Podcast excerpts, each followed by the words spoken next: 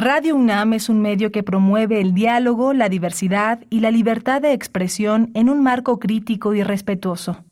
Los comentarios expresados a lo largo de su programación reflejan la opinión de quien los emite, mas no de la radiodifusora.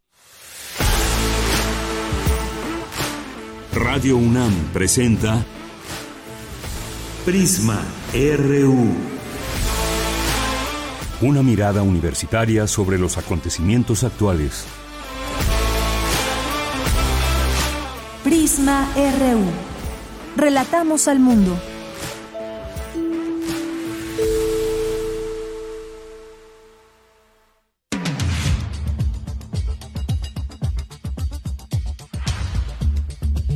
Muy buenas tardes. Gracias por acompañar este espacio informativo Prisma RU a través de Radio UNAM, nuestra frecuencia 96.1 de FM.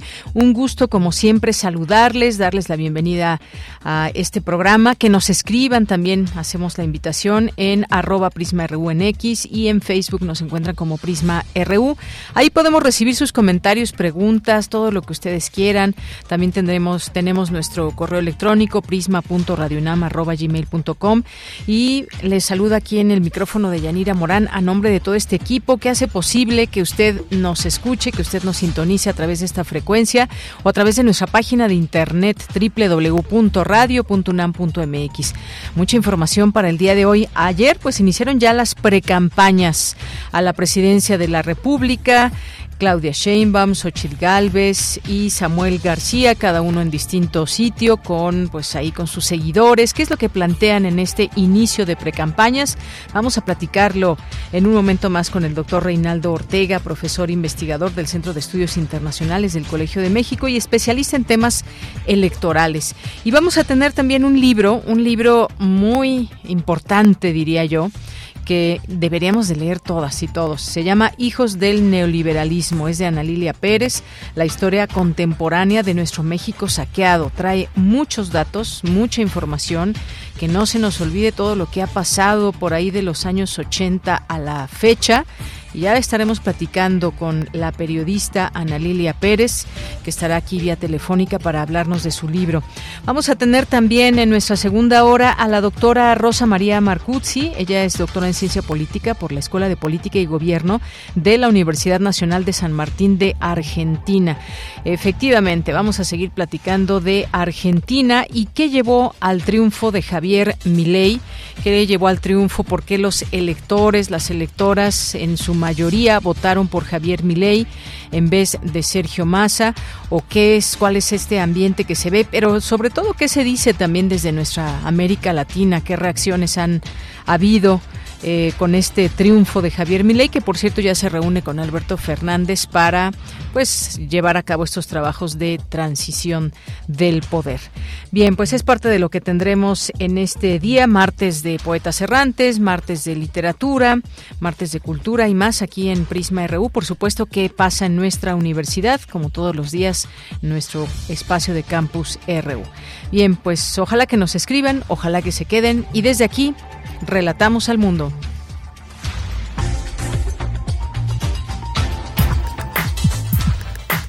Relatamos al mundo. Relatamos al mundo.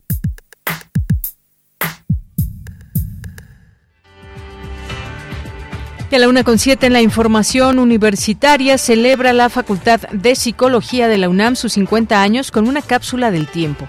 Durante el evento, la directora de esa entidad universitaria, la doctora María Elena Medina Mora, entregó un reconocimiento a Margarita Castillo por su trayectoria y compromiso institucional.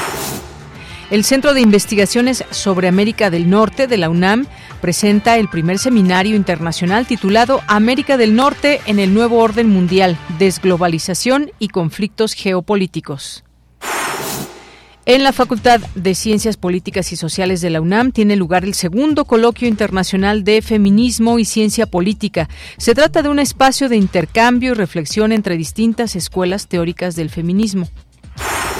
En la información nacional, el presidente Andrés Manuel López Obrador anunció que en diciembre el gobierno federal inaugurará una gran farmacia para almacenar todos los medicamentos que se utilizan en el sistema IMSS Bienestar, a fin de que todas las recetas puedan ser surtidas en tiempo y forma. En diciembre vamos a, inaugurar ya la gran farmacia que va a contar con todos los medicamentos que se requieren, todos los medicamentos.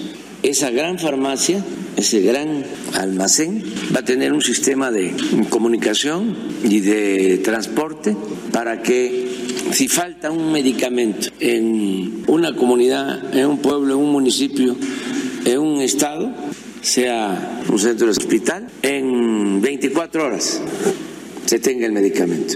Que van todos los medicamentos que se utilizan para atender todas las enfermedades. Ya eh, se cerró el acuerdo con una empresa, son unos almacenes en Huehuetoca enormes, techados, muy bien ubicados, estratégicos, cerca del aeropuerto Felipe Ángeles y del aeropuerto de la ciudad.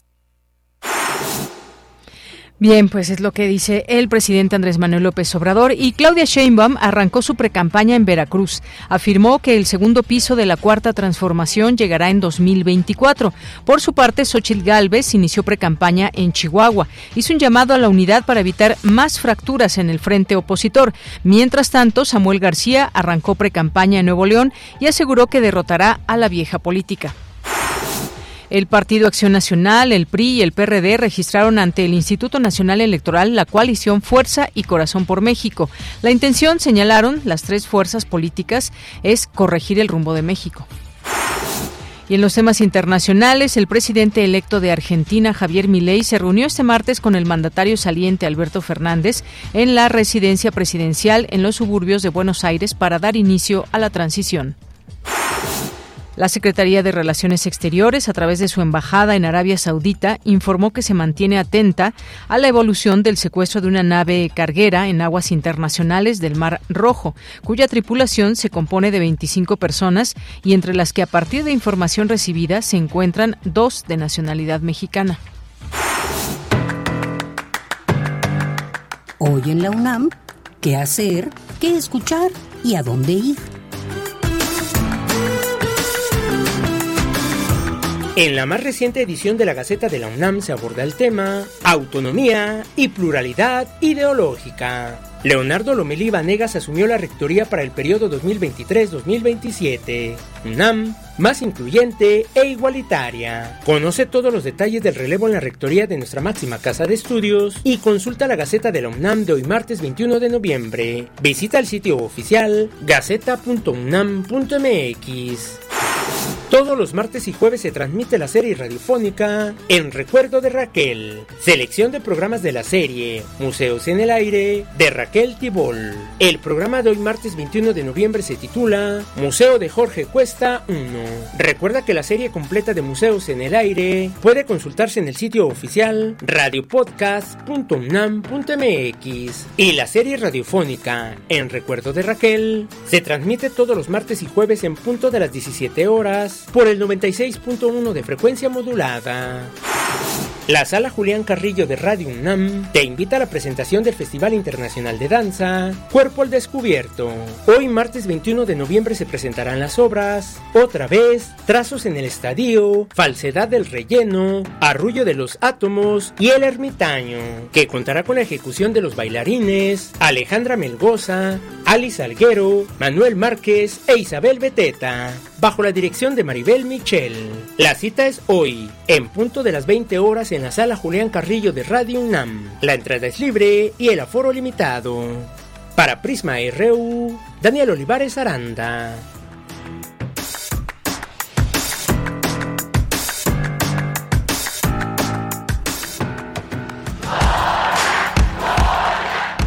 Campus RU.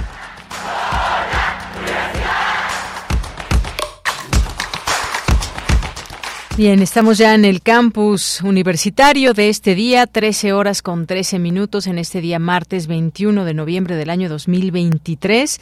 Y el viernes la Facultad de Psicología de la UNAM celebró 50 años, sus 50 años, con una cápsula del tiempo. Y en el marco de este evento, la directora de esta entidad universitaria, la doctora María Elena Medina Mora, entregó un reconocimiento a nuestra querida Margarita Castillo por su trayectoria, por su compromiso compromiso institucional y ustedes bien la conocen también a través de este espacio, a través de Radio UNAM, que su voz nos transporta, nos llena de alegría, nos llena de mucho amor siempre, con una intención que siempre que siempre nos gusta escuchar y que pues nos falta espacio para seguirla escuchando. Así que vamos a escuchar esta información. Mi compañera Dulce García nos tiene lo que sucedió el viernes. ¿Qué tal, Dulce? Buenas tardes. Así es, Deyanira, muy buenas tardes. Aquí al auditorio. Deyanira, el 27 de febrero de 2023, la Facultad de Psicología de la UNAM cumplió, como bien lo comentas tú, sus 50 años desde su fundación. Como parte de estos festejos, Deyanira, eh, se convocó a las universitarias y los universitarios que han formado parte de esta facultad a participar en el acopio de objetos, imágenes, documentos físicos y también documentos digitales alusivos a la historia de esta entidad académica.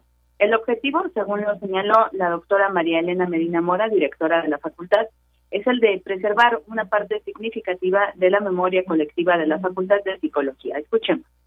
La participación y la celebración, y la celebración de nuestra comunidad universitaria en esta iniciativa reunió información física, digital, que sin duda permitirá en el futuro que estudiantes, docentes y personal administrativo de base y confianza funcionariado, personas egresadas y jubiladas de nuestra facultad, reflexiones sobre la historia y los frutos alcanzados durante diez lustros.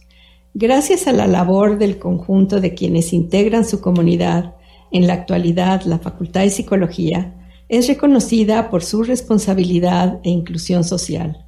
Deyanira, en ese sentido, la directora de la Facultad de Psicología de la brindó una serie de reconocimientos a diversas personalidades que conforman la identidad de esta comunidad universitaria. Entre ellos se encuentran la doctora María Emilia Lucio Gómez, el doctor Benjamín Domínguez Trejo, la doctora Laura Hernández Guzmán y alguien a quien nosotros conocemos muy bien, de quien ya hablabas tú, Deyanira, a Margarita Castillo. Vamos a escuchar qué fue lo que le dijo la directora de la Facultad de Psicología a nuestra querida Margarita. Quiero hacer un sencillo pero muy merecido reconocimiento a Margarita Castillo por su trayectoria y aporte en la construcción de identidad de nuestra facultad. Margarita siempre ha refrendado su compromiso y aprecio absoluto a nuestra universidad en Radio UNAM, en la voz de la facultad, y es una de las voces de nuestra querida universidad. Y bueno, doña Nina, pues aquí también estuvo presente Margarita Castillo. Ella habló del significado de la cápsula del tiempo de la Facultad de Psicología. Escuchamos. 17 de noviembre del 2023 es el día especial en el que haremos que exista la primera cápsula del tiempo de la Facultad de Psicología Campus CU, la cual será abierta dentro de 25 años, cuando la facultad cumpla 75 años de vida. Allí estuvo esta voz tan familiar ya para todos los universitarios de Yanira. Y bueno, en 25 años se abrirá esta casa, como lo comentaba Margarita Castillo, para que las nuevas generaciones que conformen la comunidad de la Facultad de Psicología de la UNAM sepan cómo era que se trabajaba hacía 25 años y qué es lo que ellos aprenderán de todo esto. Esta es la información. Bien, pues Dulce, muchísimas gracias. Gracias por esta información. Buenas tardes. Gracias a ti. Muy buenas tardes. Y gracias, por supuesto, siempre a Margarita por su compromiso, su esfuerzo que pues también tenemos oportunidad de escuchar aquí en Prisma RU en distintos momentos, ya sea con alguna efeméride, con alguna lectura de poesía o incluso también con eh, poesías de su autoría. Así que desde aquí va un abrazo, seguramente nos está escuchando, te mandamos un abrazo, Margarita Castillo. Vamos ahora con Cindy Pérez Ramírez, la discriminación discriminación obstaculiza el reconocimiento de los derechos humanos fundamentales. Cuéntanos, Cindy, muy buenas tardes. ¿Qué tal, Deyanira? Es un gusto saludarte. Muy buenas tardes. En el arranque del ciclo de conferencias introductorias al diplomado sobre el derecho a la no discriminación, organizado por el Instituto de Investigaciones Jurídicas de la UNAM, Enrique Mauricio Patrón, académico de esa institución, destacó la importancia de explorar las perspectivas en esta materia, no solo desde un enfoque jurídico, sino también desde diversas disciplinas. Estas conferencias forman parte de la edición número 18 del diplomado que permiten describir, explicar y comprender el fenómeno de la discriminación. A lo largo de las 132 horas que dura el, el, diplomado, se abordan diferentes temas y algunos de ellos tienen que ver con poblaciones particulares o específicas, como son personas jóvenes, personas adultas mayores, mujeres, y claro que una de las sesiones del diplomado está dedicado a las niñas, niños y adolescentes y el derecho a la no discriminación. En el marco de este comienzo se abordó el papel de los niños en los conflictos armados y la importancia de su protección desde una perspectiva jurídica, social y cultural.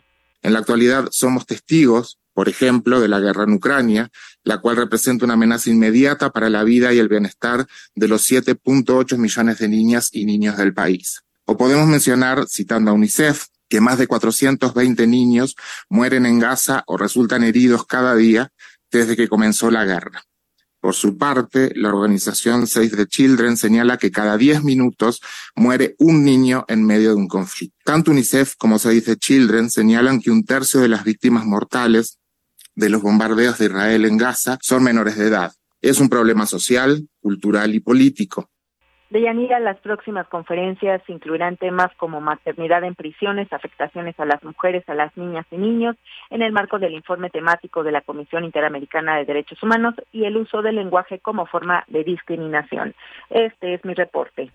Gracias, Cindy. Muy buenas tardes. Muy buenas. Continuamos ahora con mi compañera Virginia Sánchez. Inicia el Seminario Internacional América del Norte en el nuevo orden mundial, desglobalización y conflictos geopolíticos. ¿Qué tal, Vicky? Muy buenas tardes.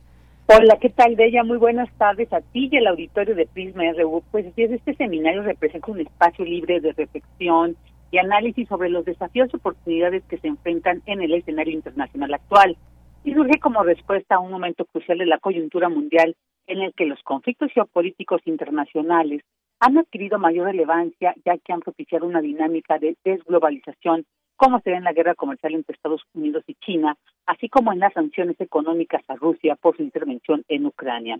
Esto lo señaló Graciela Martínez Salce, directora del Centro de Investigaciones sobre América del Norte de la UNAM, al inaugurar este seminario internacional que se llevará a cabo el 21 y 22 de noviembre. Escuchémoslo. La interacción entre actores nacionales e internacionales es un fenómeno complejo que está llevando a una reconfiguración de las relaciones económicas y políticas en el ámbito global con repercusiones en América del Norte. El proceso del nearshoring, la relocalización de la inversión estadounidense en China y la rearticulación de las cadenas globales de valor plantean desafíos y oportunidades para México y es fundamental que los especialistas exploren estas cuestiones con detenimiento en este seminario y que el diálogo con nuestro público fortalezca el conocimiento del tema. También lo que es imperativo destacar que la estrategia de externalización, es decir, el nearshoring, en este contexto global cambiante, no debe ser aislada, sino que debe ir acompañada de políticas económicas integrales para promover el desarrollo económico sostenible cuidando el medio ambiente. Por ello, señaló la responsabilidad social académica del CISAN y de la UNAM en ese sentido. Asimismo, detalló el contenido de este seminario. Escuchemos. El análisis de los conflictos geopolíticos a nivel internacional no solo es académicamente enriquecedor, sino que también nos otorga las herramientas necesarias para enfrentar los retos y demandas de un nuevo orden mundial. Como investigadoras e investigadores, tenemos la responsabilidad social de ser referentes para quienes participan en la toma de decisiones y el diseño de políticas públicas. En este seminario se abordarán temas claves como los conflictos geopolíticos internacionales, la desglobalización, y reglobalización, la integración en América del Norte, la relocalización y las perspectivas del nearshoring. Además, examinaremos el rol del Tratado de México, Estados Unidos y Canadá, TEMEC, en este nuevo panorama internacional, ya que este acuerdo es crucial para nuestra prosperidad económica. Y bueno, pues todas las ponencias y trabajos académicos que formarán parte de este Seminario Internacional América del Norte en el nuevo orden mundial, desglobalización y conflictos geopolíticos, se pueden seguir en el canal de YouTube del CISAN UNAM. De ella, esta es la información. Bien, Vicky, muchas gracias y buenas tardes. Buenas tardes. Bien, pues hay este tema importante también, este seminario eh, internacional América del Norte en el nuevo orden mundial, desglobalización y conflictos geopolíticos, que vamos a ir entrando a todo esto también, esta geopolítica y ahora pues ya en esta parte de América Latina que hablaremos en nuestra segunda hora, este triunfo de Javier Milei y lo que significa para la región también, lo que significa para la región y eventualmente pues imaginar estos escenarios donde, por ejemplo, eh, ya hablando de esta parte del norte, América del Norte, qué pasará en Estados Unidos en las próximas elecciones, porque mucho se habla de esta figura de Donald Trump que podría volver a llegar a la presidencia de la República. Así que pues estaremos, es importante irlo platicando y lo que significa con qué se abre con esta, eh, con este tema de Argentina, qué se abre para América Latina. Había mucha expectativa y en este sentido, pues eh, esta expectativa que cayó finalmente en Javier Milei, qué significado tiene en la parte económica, la relación con otros países también, el caso de Brasil, que ahí también, pues sabemos, Lula da Silva no es de derecha, es de izquierda. ¿Qué pasa también acá en México? Ha habido ya reacciones por parte del presidente. Dice que el presidente López Obrador dice que se metió un autogol eh, Argentina con Javier Milei. Bueno, pues vamos a ahora esta información también de, pues ya en la última hora que sale desde nuestra universidad y es que luego de anunciar el nombramiento de Patricia Dávila Aranda como secretaria general de la UNAM, el rector Leonardo Lomelí Vanegas expresó su gran satisfacción porque con esta con esta designación ella también se convierte en la primera mujer en ocupar el cargo en la historia de nuestra universidad. Escuchemos al rector. El día de hoy he designado a la doctora Patricia Dávila Aranda como secretaria general de la Universidad Nacional Autónoma de México. Me da una gran satisfacción que con esta designación sea también ella la primera secretaria general de la historia de nuestra universidad. Yo estoy seguro que la Secretaría General está en muy buenas manos y estoy seguro también que podremos trabajar juntos por nuestra universidad en estos años que vienen. Ya lo decía el viernes, son años interesantes, desafiantes, llenos de retos, pero también de oportunidades. Habrá que estar a la altura de los retos y habrá que aprovechar las oportunidades. En tanto, Patricia Dávila Aranda destacó su orgullo por colaborar con el rector Lomelí Vanegas y reconoció que el nuevo encargo implica un compromiso muy fuerte. Sé que tengo mucho que aprender y ustedes me van a ayudar. Escuchemos. Es un orgullo, es un compromiso muy fuerte. Bien dice el rector, al final tenemos ya muchos años trabajando juntos, lo hemos hecho en diferentes posiciones, pero siempre apoyándonos, ayudándonos eh, sé que tengo mucho que aprender, pero para eso están todos ustedes que me van a ayudar a, este, a aprender. Eh, he, platicado con el señor rector la posibilidad de hacer alguna pequeña reestructura en la Secretaría General, de manera que podamos ser quizá un poco más eh, cercanos a, los diferentes sectores de, de las escuelas, facultades, bachilleratos y posgrado y que podamos de alguna manera tener una, una interacción más, eh, más cercana para, eh, no solamente para, para arreglar problemas, sino también para discutir asuntos académicos que nos conciernen a todas y a todos. Yo nunca prometo nada, yo solamente me comprometo a trabajar muy fuerte con todas y todos ustedes. Cuentan conmigo a la hora que sea y estaremos poco a poco acercándonos y poco a poco tratando de construir una Secretaría General diferente, porque es una administración diferente, pegado a lo que el señor eh, rector eh, em, nos dicte, nos, nos dirija, y esperando que podamos em, amalgamar acciones, actividades y sobre todo eh, que vayamos por el bien de nuestra universidad, de nuestros diferentes Bien, pues ahí la voz de la doctora Patricia Dávila Aranda como designada como nueva secretaria general de la UNAM. Continuamos. Prisma RU. Relatamos al mundo. Ya está en la línea telefónica Ana Lilia Pérez, ella es periodista, es escritora, ha publicado numerosos trabajos sobre temas de corrupción, lavado de dinero, migración y el sector energético y hoy nos trae su libro Hijos del neoliberalismo, la historia contemporánea de nuestro México saqueado. ¿Qué tal Ana Lilia Pérez? Mucho gusto en saludarte, muy buenas tardes. Buenas tardes, Yanira, para ti y para toda la audiencia.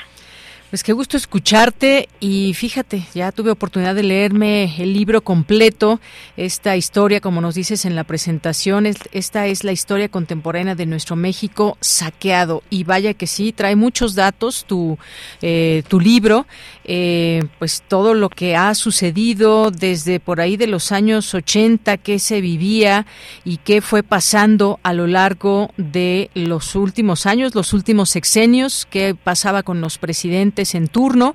Y bueno, pues me gustaría que nos, que nos platiques cómo nace la idea de hacer este libro que nos permea muy bien de lo que ha pasado y del saqueo del que ha sido víctima nuestro país.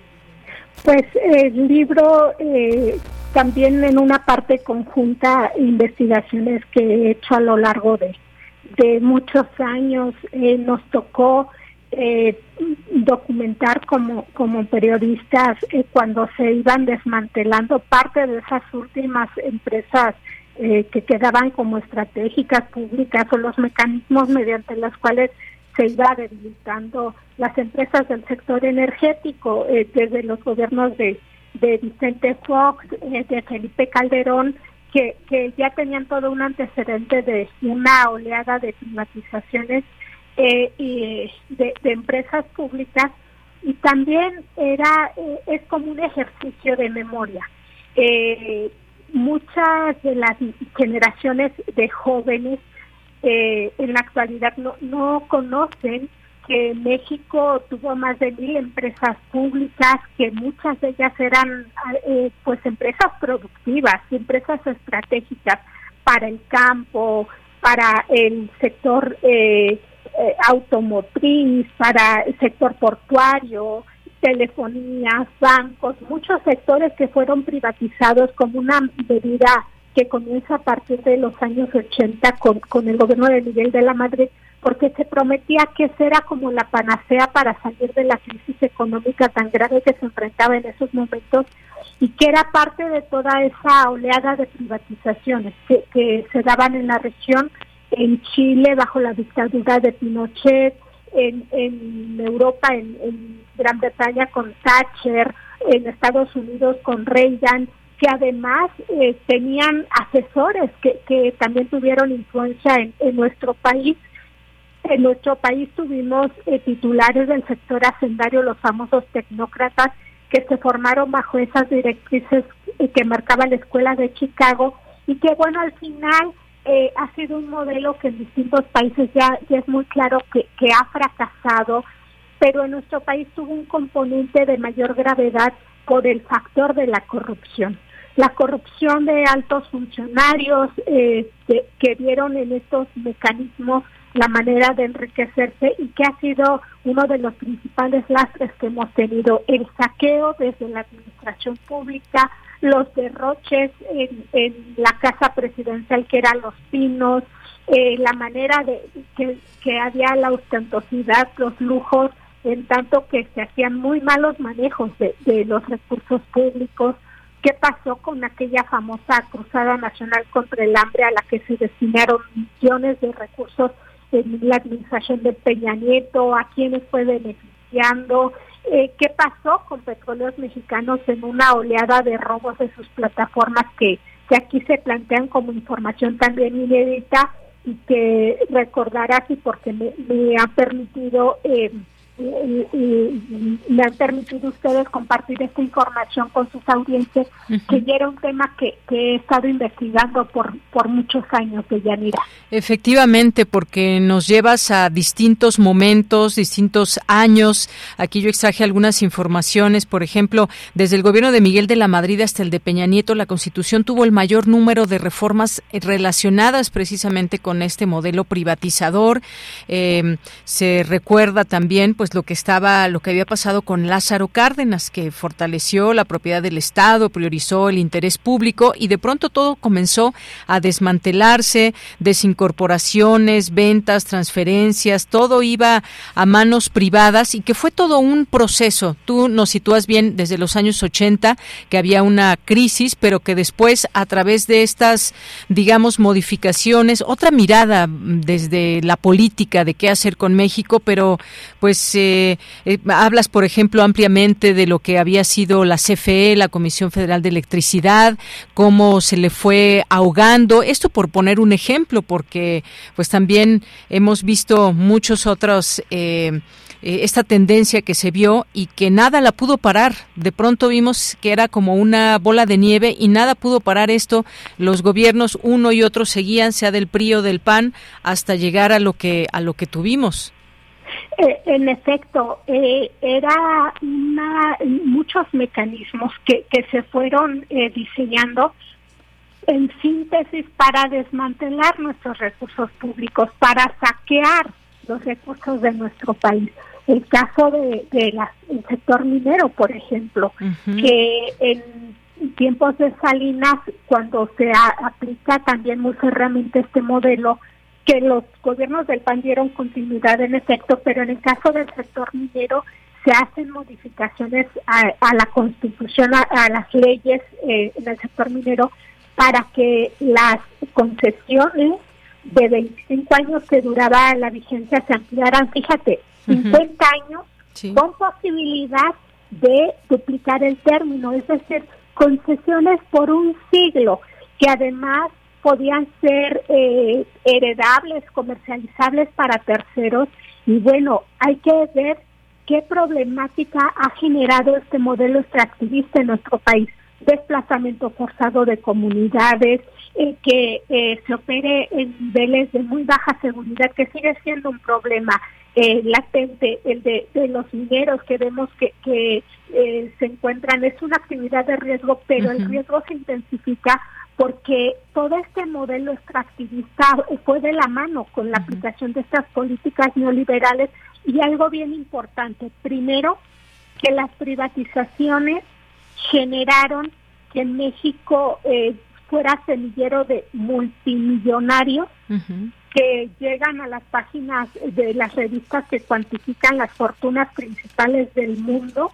Es decir, las privatizaciones y estos modelos de concesión terminaron favoreciendo eh, algunos empresarios, pero abriendo la, la brecha de desigualdad y creando pobreza para la mayor parte de la ciudadanía.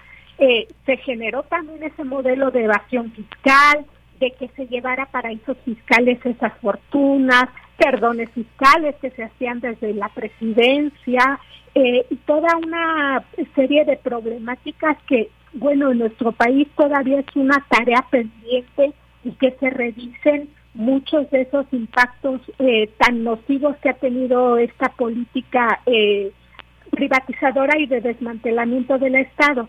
Y me parece también muy coyuntural que se discutan estos temas porque vemos como en otros países se vuelve a plantear este esquema que ya se ha visto que ha fracasado, lo que está ocurriendo en Argentina ahora mismo. Efectivamente, Ana Lilia. Y fíjate eso que mencionabas del sector minero, otro de los datos que tú incluyes aquí en tu libro, dice, en un estudio de Oxfam calcula que durante el periodo de 2000, 2010 se extrajo en, de México el doble de oro que a lo largo de 300 años de conquista y coloniaje. Esto para que nos demos una idea. Y luego, pues, por supuesto, no, pues, no, no dejaste de hablar del Fobaproa, este fraude del siglo, y cómo ahora, pues, este Fobaproa y su imposición de convertir las deudas privadas en públicas hermanó, nos dices, a los legisladores del PRI y PAN, este último a su llegada al gobierno federal en el 2000, que daría continuidad a las políticas neoliberales, que son dos, dos puntos muy importantes también, este del Fobaproa y los ferrocarriles también que, que, nos cuentas aquí en el libro. Eh, mira, eh, que los los políticos suelen tener una memoria muy selectiva. Solo quieren hablar de lo que les conviene y, omiten lo que no. Ah, lo digo por el caso del FOBAPROA. En aquellos tiempos, el PRD era la oposición. 1998. Así es, era eh, desde que empieza a diseñarse este mecanismo, porque este es un fondo que, que se crea en la etapa de privatización de los bancos que hizo Carlos Salinas de Gortari. Pero se activa este fondo a la llegada de Ernesto Cedillo. Y, y eh, transcurren varios años desde que se activa y que se transfieran recursos para este programa de rescate bancario, es decir, un salvavidas para los más ricos y los banqueros que ya habían sido beneficiados de las privatizaciones de Salinas y que después el PRI el gobierno, el gabinete de, eh, Cedillo envía al Congreso para que sea el Congreso el que apruebe el que esta deuda se vuelva deuda pública. Y quienes, eh, ¿cómo logra esto? Bueno, con, la, la, validación que hace el PAN, el respaldo que le da el PAN, con eso logran la mayoría para que esto eh, se decrete ya que sea una deuda pública que desde entonces, año con año, eh, se, se, ha estado pagando. Cada año el presupuesto de egresos de la federación tiene que destinar una partida presupuestal para pagar los manejos de esa deuda, pagar intereses y, y así se va abonando. El libro detalla cuánto se ha pagado y cuánto eh, queda por pagar de esa deuda que en esos momentos eran los legisladores del PRD, que ahora son alianza con el PAN y con el PRI los que decían que era el atraco del siglo, el, el mayor fraude a la nación. Y bueno, eh, lo que son las cosas, ¿quién iba a decir que ahora serían alianza para, para eh, pues, mm, seguir eh, buscando el, el, recuperar ese tipo de privilegios? Porque también de los privilegios de, los funcionarios de alto nivel habla este libro. Nóminas que en algunas catorcenas superaban el medio millón de pesos para, para funcionarios públicos y todas las prebendas que se tenían, que me parece muy importante que, que se tenga esta información porque ya eh, no veo yo que, que, la sociedad pueda aceptar que, que se regresara a este modelo de, de administración pública con tan tanto privilegio para los funcionarios de alto nivel. Claro. Hay otro tema también muy importante que es la política de subrogación, que ya desde, desde 2009, podríamos decir, encubría eh, desabasto de medicamentos con los gobiernos panistas, se hacía extensiva tanto a sistemas de salud civiles como de los institutos de las Fuerzas Armadas. Eh, pues toda esta parte de Felipe Calderón que nos recuerdas cuando pues la guardería ABC, el costo de las subrogaciones y, y de cómo pues también se convirtió todo esto en un gran negocio. Sí, así es. Y era también importante el, el explicar desde dónde viene esa, eh, ese impacto al sector eh, público de salud, quienes eh, hemos quienes hemos conocido cómo ha funcionado ese sistema desde hace muchos años.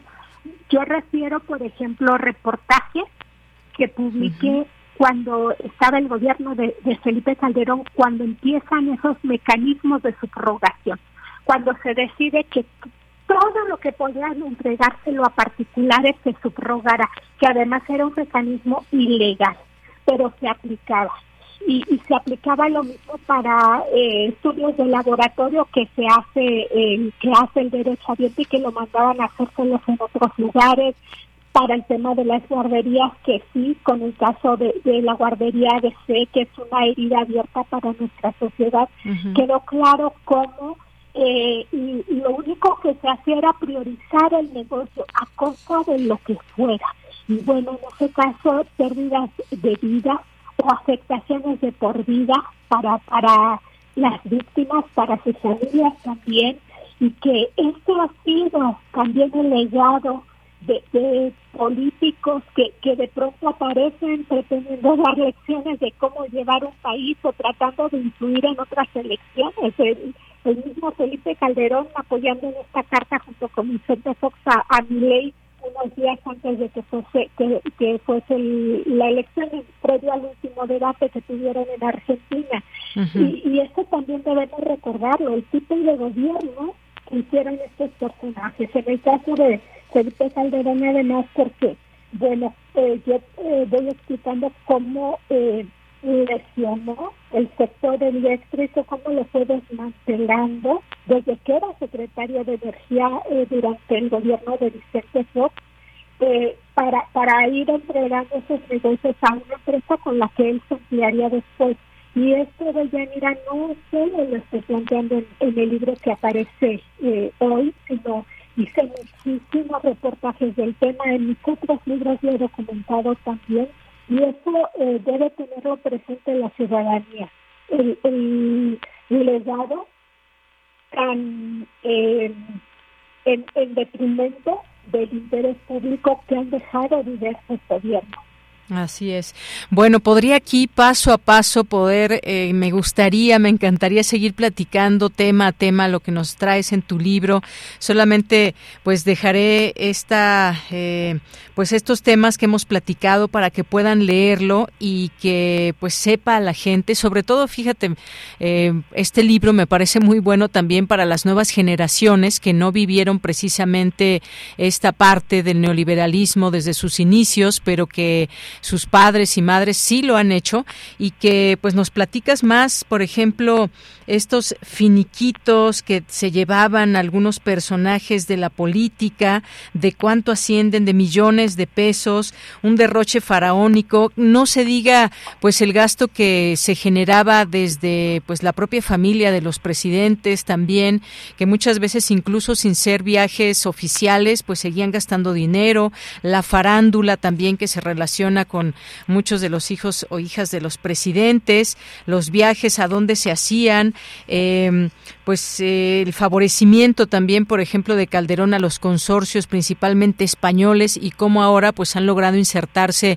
personajes que estuvieron cercanos a Calderón, el mismo Calderón, pues tienen participación en algunas empresas españolas y un montón de cosas que de verdad eh, vale la pena leer, que lo ya lo, lo vivimos muchas personas, pero recordar estos datos específicos y saber por qué ahora, pues, cómo se habla o cómo se refiere al Fobaproa, que no se nos olvide porque es una deuda que se sigue pagando, está pues esta batalla por la renacionalización, que es uno de los eh, eh, partes de los temas que también abordas y lo que ha querido hacer este gobierno y hasta dónde se puede y hasta dónde no darle ese interés al eh, pues a las empresas mexicanas, Ana Lilia. ¿Con qué con qué cerrarías? Pues eh, sumaría también el que en este libro puede encontrar la audiencia si esas nóminas de los altos funcionarios es tremendo lo que lo que se hacía. Lo que cobraban los expresidentes como pensión son documentos inéditos. También eh, está el las partidas secretas. Así es, el caso de García Luna como contratista gubernamental, eh, que, es información inédita que, se publica en este libro. Y mira, también eh, las ventajas que nos da ahora la tecnología incluye códigos QR para que puedan tener acceso a videos de, algunos pasajes que son centrales para, para la explicación de, de estas historias. Muy bien, pues Ana Lilia Pérez, muchas gracias, gracias por estar aquí, por platicarnos un poco de tu libro, que ya iré yo comentando en otros momentos. ¿Tienes presentación, eh, una presentación mañana? Así es, es en Pasalam a las 7 de la tarde. Eh, eh, me acompañan Sabina Berman, Viri Ríos y el historiador Carlos Pérez Ricard. Es entrada libre, invitamos a la audiencia que pueda acompañarnos y el próximo sábado en la CIL de Guadalajara estaremos presentándolo también. Muy bien, bueno, pues ojalá que se venda mucho y lo digo con el sentido de que hagamos conciencia de todo lo que ha sucedido en los últimos años ligado a ese tema del neoliberalismo. Ana Lilia Pérez, muchas gracias, un abrazo. Al contrario, gracias por el espacio. Buen día para ti, para toda tu audiencia. Hasta luego, muchas gracias. Ana Lilia Pérez, Hijos del Neoliberalismo, la historia contemporánea de nuestro México saqueado, de editorial Grijalvo. Tu opinión es muy importante. Escríbenos al correo electrónico prisma.radiounam@gmail.com. Pues ya iniciaron las precampañas electorales. ¿Qué ofrecen los partidos, sus eh, candidatos, candidatas, en este caso candidato y candidatas, precandidato y precandidatas? En este sentido, arrancan campañas en distintos lugares. ¿Qué es lo que van ofreciendo a sus públicos, a las personas que estarán atentas de lo que cada uno pueda, pueda ofrecer, cuáles son sus discursos? Y pues se trata también de ir midiendo fuerzas en todo todo esto es precampaña, ya tendremos la campaña más hacia enero, pero por lo pronto hablemos de esto que ha comenzado, ya es el doctor Reinaldo Ortega, profesor investigador del Centro de Estudios Internacionales del Colegio de México y especialista en temas electorales. Doctor Reinaldo, bienvenido, muy buenas tardes. ¿Qué tal? Muy buenas tardes. Pues, muy bien, muchas gracias. Pues, ¿cómo vio este inicio de precampañas presidenciales que ya arrancó en nuestro país en el primer minuto de este lunes 20 de noviembre? Sí, pues como, como sabemos existen eh, tres periodos en términos de cómo está estructurado eh, este proceso electoral. Está la, la pre-campaña del 20 de noviembre al 18 de enero, luego hay una cosa que se llama la intercampaña entre el 19 de enero y el 29 de febrero, y por último la campaña propiamente dicha entre el 9 de marzo y el 29 de mayo. En esta pre-campaña, pues básicamente se espera que, que haya precandidatos este, dentro de los partidos, pero en este caso, pues nos encontramos con una realidad que es solamente hay un precandidato por cada una de las de las dos coaliciones, una candidata en el caso de eh, de Morena, eh, Verde y, PT, que es, eh, siguiendo sigamos haciendo historia, que es Claudia Sheinbaum. En el caso de, del Frente Amplio por México, pues está Xochitl Galvez, que representa al PAN, PRI y PRD, y por último está eh, Samuel García de Movimiento Ciudadano. Estos serían los tres precandidatos que pues se convertirán en, candidatos una vez que acaben estas precampañas y por eso los spots de televisión que, que, lanzaron y los em, en redes y es básicamente tienen la leyenda de que está dirigido a los militantes y activistas de cada uno de estos de estos partidos o, coaliciones de partidos. Este y los discursos pues son los discursos que ya que ya han manejado digamos tanto Claudia Sheinbaum como eh, Xochitl Galvez, que fueron quienes llevan más delantera en términos de, del posicionamiento de sus respectivas coaliciones y, Samuel García con un, como empezó mucho más tarde, pues eh, con un, un spot de, en donde pues básicamente lo que busca es que más eh, ciudadanos de, del país lo conozcan porque pues básicamente es, conocido sobre todo en el norte y en, Nuevo León, ¿no? Este, en el caso de de Claudia Sheinbaum pues tiene la, la ventaja de haber sido jefa de gobierno de la Ciudad de México y, eh, y pues es la precandidata de, de, la coalición gobernante en este momento. Entonces pues tiene como todo partido gobernante como toda coalición gobernante pues una serie de ventajas frente a los otros en términos de eh, la claridad que es la continuidad en básicamente del, del programa de de Juntos Haremos Historia que ahora se llama sigamos haciendo historia este, y que busca pues básicamente continuar con el programa eh, del presidente Andrés Manuel López Obrador. En el caso de Xochitl Gálvez, pues eh, básicamente plantea una serie de, de, cambios, este, es quizá la que en este momento ha planteado más, más cambios o es más crítica de lo que de lo que se ha hecho hasta ahora. obviamente pues es la oposición y ese, es el papel de la oposición. Y en el caso de Samuel García, pues como es un candidato este joven eh, básicamente está tratando de, presentar como algunas ideas pero no muchas en realidad en términos de la importancia de la inversión extranjera directa para eh, pues ampliar el, el eh, las las posibilidades de crecimiento económico y, y pues insistir en, en algunos programas eh, no, no programas sociales, pero realmente muy muy limitado en términos de, programáticos. No no ha presentado un programa muy muy amplio este en, en, este en este caso. ¿no? Ese, es la, el escenario con el que nos encontramos. Hay que recordar que que además de, de la presidencia, pues están jugando más de 20.375 cargos, eh, ocho gubernaturas, la jefatura de gobierno de la Ciudad de México, y entonces vamos a tener muchas eh, eh, muchas posiciones eh, en juego en estas, estas elecciones. En el caso de, de la coalición gobernante, pues busca no solamente a obtener la, eh, la presidencia, sino también eh, pues lograr eh, una mayoría calificada en, en, en, las dos cámaras, este, con la idea de pues hacer una serie de reformas eh, uh -huh. que consideran importantes. Solo se ha mencionado realmente la de la reforma judicial y, y algunas dicen reformas pendientes, pero no, no hay claridad exactamente uh -huh. a qué, qué, qué reformas se estaría planteando.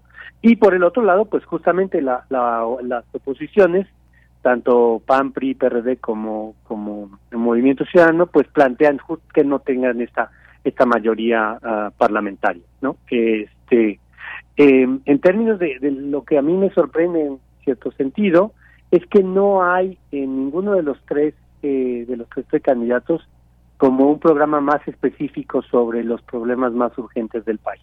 Uh -huh. Este, tenemos una, una crisis de, de inseguridad eh, muy amplia, tenemos una serie de problemas en términos de distribución del ingreso muy claros, eh, tenemos un sistema de salud que no público que no no no está dando eh, los frutos necesarios eh, con un con un, bueno fue uno de los de los grandes temas pendientes de la administración y una educación pública que está eh, muy poco financiada este hay recortes en el financiamiento y tampoco ninguno de los tres ha mencionado uno de los problemas que a mí me parece también muy grave que es eh, esta situación de que las fuerzas armadas están en, en, muy diversas tareas que no tendrían por qué estar, ¿no? Este, están en las aduanas, están ah, haciendo trenes, están, etcétera, etcétera. Este, entonces hay, hay, hay una serie de problemas que muy serios que se enfrenta el país y no parece que, que estas eh, precandidaturas realmente las estén las estén enfrentando este de manera clara con con programas claros. Este, uh -huh. te, seguimos teniendo muchísimos homicidios en el país. Este y el, el narcotráfico sigue estando muy presente en, en, muchos estados de la república.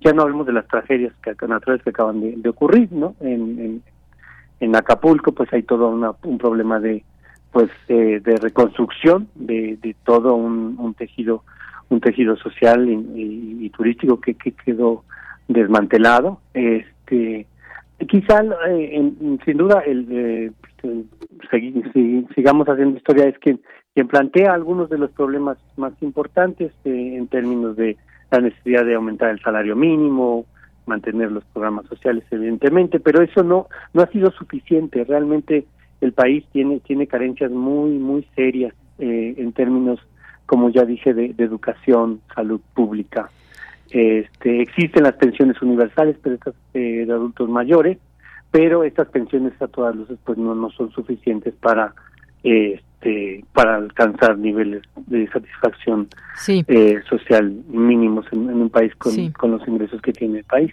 Ya Tampoco ninguno sí. de los de los de los tres se ha, ha, ha enfrentado la realidad que es que con los con los, la carga fiscal que tenemos en el país no es suficiente.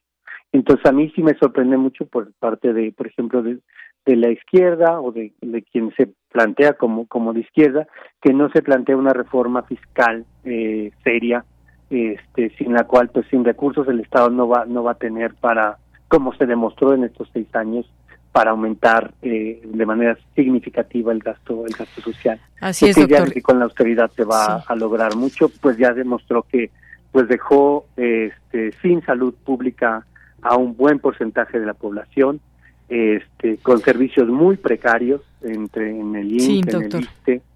En ese sentido, pues uh -huh. sí hace, hace falta un, un, diagnóstico mucho más serio. Vamos a ver, Vamos a ver si lo tienen cada uno. Acaban de comenzar sus precampañas ayer. Todavía falta un largo camino por recorrer. ¿Qué dicen en las campañas en su momento? ¿Y qué dicen en los debates? Que ahí se va a poner seguramente bueno. Por último, pues ya cerrando muy rápido, doctor, eh, pues eh, la banderada de Morena y del candidato de Movimiento Ciudadano pues han estado y recibido el respaldo de sus dirigencias partidistas. En el caso de Xochitl Galvez, incluso su llamado fue ese, a que exista unión y no de unión para evitar más fracturas en el frente opositor. No la han acompañado, se le ha visto sola. Sí, hay, hay, hay un, problema pues serio en el, en el caso de, la coalición eh, del Frente Amplio por México. Son partidos con, con historias pues muy distintas, este, con trayectorias distintas, y que en este momento pues solamente los, los unifica en buena medida pues su oposición al, gobierno actual. Eh, no hay un programa y eso pues es evidente en, en, esos, términos. Este, están construyendo un, programa este y pues eh, veremos si, si son capaces pues de resolver esas, eh, esas diferencias eh, realmente se ve se ve difícil eh, en este caso la, la, la precandidata Xochitl pues tiene una doble tarea no tiene la tarea de avanzar un, su propia candidatura y pues eh, evitar que estas eh, divisiones eh, tengan efectos más negativos en su propia campaña. Cuando además con la con la presencia de Samuel García en Movimiento pues digamos que buena parte de o una parte no buena parte pero una parte del electorado eh, opositor, pues claramente este eh, pues es, va, va, es probable que, que intente ir con, con Samuel con Samuel García este pues simplemente porque es el menos conocido de los de los de los tres este y, y ese ha sido el discurso de del movimiento de movimiento ciudadano pero pero en este momento pues no no se ve como que tenga ni, ni el programa ni el equipo este la fuerza necesaria. Vamos a ver cómo dicen los, debates, aunque sí parten de, posiciones y de, apoyos muy distintos, ¿no? Este, las últimas encuestas dan a la candidata eh, de, de Morena este pues más del 48% de, los, de las preferencias electorales eh, frente a un 29% que que 30% que tiene Xochitl Galvez, entonces hay una, una distancia muy muy grande ahí. Y eh, y pues Samuel empieza con, con, con pues un porcentaje muy muy pequeño todavía de, de los votos no entonces este en un tercer lugar. Así eh, es. pero vamos a ver como dice esto apenas es la apenas comienza apenas van este, calentando motores. pero sí hay sí hay un, un, un, tema ahí de, de las distancias. Y ahí el, el INE que quizás sería un punto muy importante tiene tiene un papel eh, muy relevante no para que esta campaña y esta y toda esta elección no se convierta en una en una campaña de tan dispar. Claro, este, doctor. Y esa responsabilidad, pues sí, es, es, es, muy seria. Eh, Esperemos que el, que el instituto esté, esté a la altura para para lograr. Eh, Esperemos que sí, que por cierto, mire, que hablando usted del INE, ya tenemos que irnos al corte, si no nos multan. muy bien, muy bien. Así que le agradezco y ojalá que en otro momento podamos seguir platicando de la continuidad de estos proyectos que van a presentar. Pues muchas gracias. Gracias a usted. Hasta luego, doctor Reinaldo Ortega, profesor investigador del Centro de Estudios Internacionales del Colegio de México y especialista en temas electorales. Continuamos. Prisma RU. Relatamos al mundo.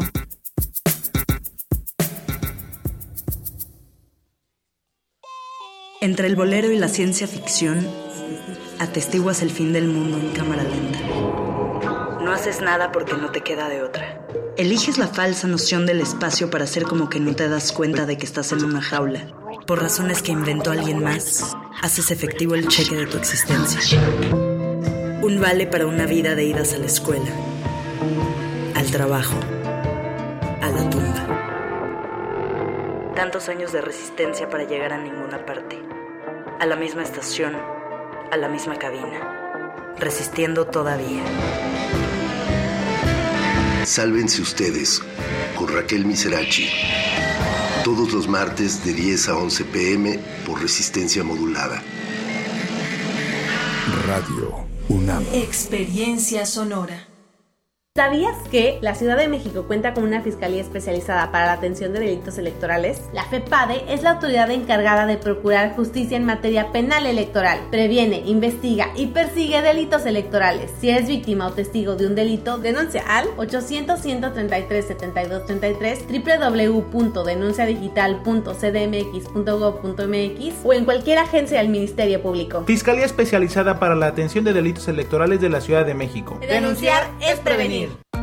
Ya se encuentra disponible la app Apoyo Ciudadano para recabar tu apoyo a las candidaturas independientes.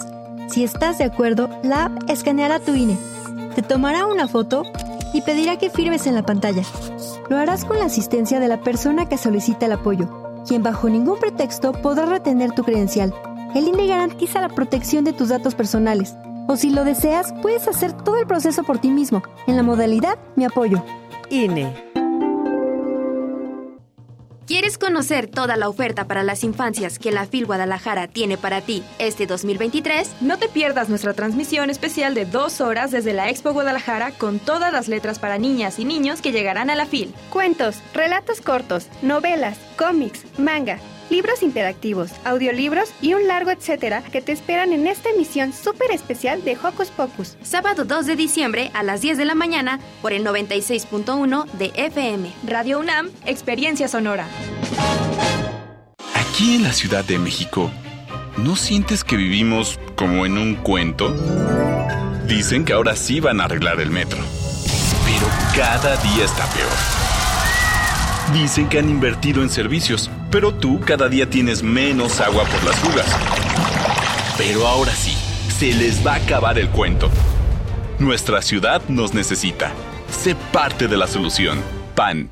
Ciudad de México. Mensaje dirigido a la militancia y simpatizantes del PAN. Soy Clara Brugada. Nací en la Benito Juárez. Estudié economía en la UAM. Allí nació mi convicción de combatir la pobreza, trabajando por el bienestar de las familias. He sido legisladora y goberné Iztapalapa, con honestidad y resultados. Y quiero seguir transformando a la Ciudad de México. Arriba, corazones. Clara Brugada, precandidata única a jefa de gobierno. Morena, la esperanza de México. Mensaje dirigido a militantes, simpatizantes y Comisión Nacional de Elecciones de Morena. 46 emisoras de 17 países de Europa, América y África. Esa es la red de Mundofonías. Música para descubrir el mundo. Todos los sábados a las 18 horas por el 96.1 de FM. Radio UNAM.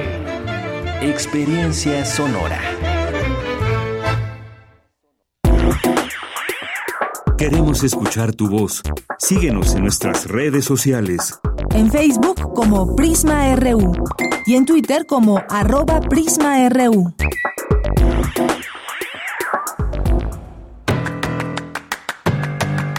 Mañana en la UNAM, ¿qué hacer? ¿Qué escuchar? ¿Y a dónde ir? A lo largo de la programación de Radio UNAM se transmite la serie radiofónica Voces de la Casa, selección de fragmentos de los programas históricos que resguarda la fonoteca. Alejandro Gómez Arias de Radio UNAM. La serie ofrece una muestra de las personalidades que han colaborado en nuestra emisora, cuyas voces constituyen la mayor riqueza de este acervo sonoro de la universidad. Entre otras, este mes de noviembre escucharemos las voces de Gualdín, Arturo Pérez Reverte, Víctor Rasgado y Blas Galindo. La serie radiofónica Voces de la Casa se transmite de lunes a domingo a lo largo de la programación de Radio UNAM. Otra opción sonora que no te puedes perder es la serie radiofónica Espacio Académico PAUNAM, bajo la conducción de Ernesto Medina y Sabrina Gómez Madrid. Esta semana nos invitan a escuchar la serie de cápsulas en las que la doctora Guadalupe Ponciano, investigadora y académica de la Facultad de Medicina de la UNAM, nos habla sobre el tema el tabaquismo y la Facultad de Medicina. La serie radiofónica Espacio Académico PAUNAM se transmite de lunes a domingo a lo largo de la programación de nuestra emisora. El Centro de Investigaciones sobre América Latina y el Caribe de la UNAM organiza la presentación del libro A favor de una patria de los trabajadores, Historia de la Confederación de Trabajadores de América Latina, 1938-1953, de Patricio Herrera González. Conéctate mañana miércoles 22 de noviembre en punto de las 12 del día a través de las redes sociales del Centro de Investigaciones sobre América Latina y el Caribe de la UNAM. Para Prisma RU, Daniel Olivares Aranda.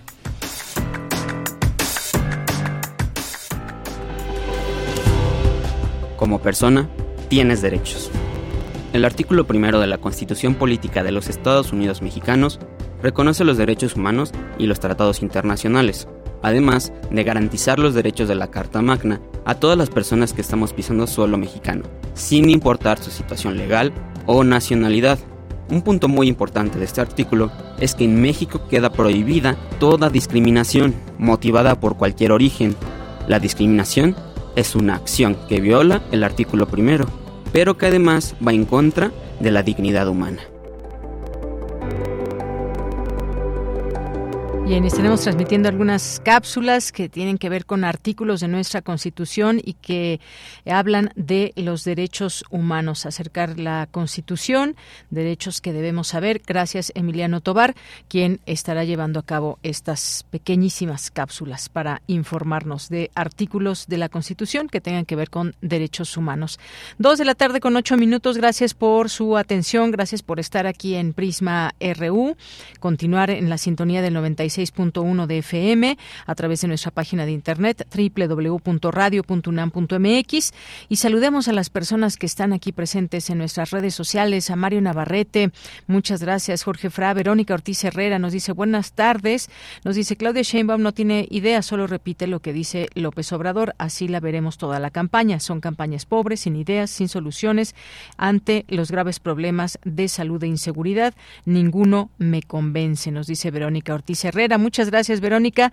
Y que al final, pues en nuestro ejercicio democrático como ciudadanos, ciudadanas, pues tendremos que votar por alguna de las opciones que, que se nos ofrecen de los partidos políticos, de sus alianzas, de lo que han de lo que han hecho en otros momentos, de lo que persiguen, sus, sus ideales, sus metas, sus objetivos y, de qué manera, pues como ciudadanía también nos tenemos que enterar de todo lo que están haciendo.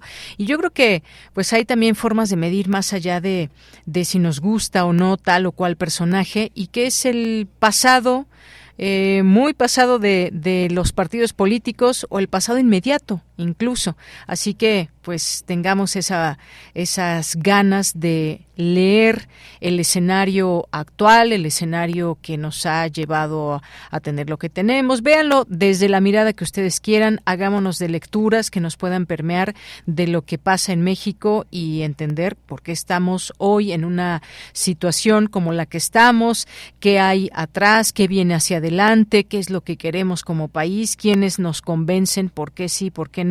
Muchas gracias, Verónica, por su comentario y seguramente habrá quien piense distinto, pero ya saben, aquí les damos esta, por supuesto, esta posibilidad de libertad de expresión y que leemos con mucho gusto. Jorge Morán Guzmán, el Frente Opositor, me recuerda a Frankenstein. Bueno, pues ya aquí ya vimos distintos comentarios en torno a lo que hay en la política. Gracias, eh, Jorge Morán Guzmán.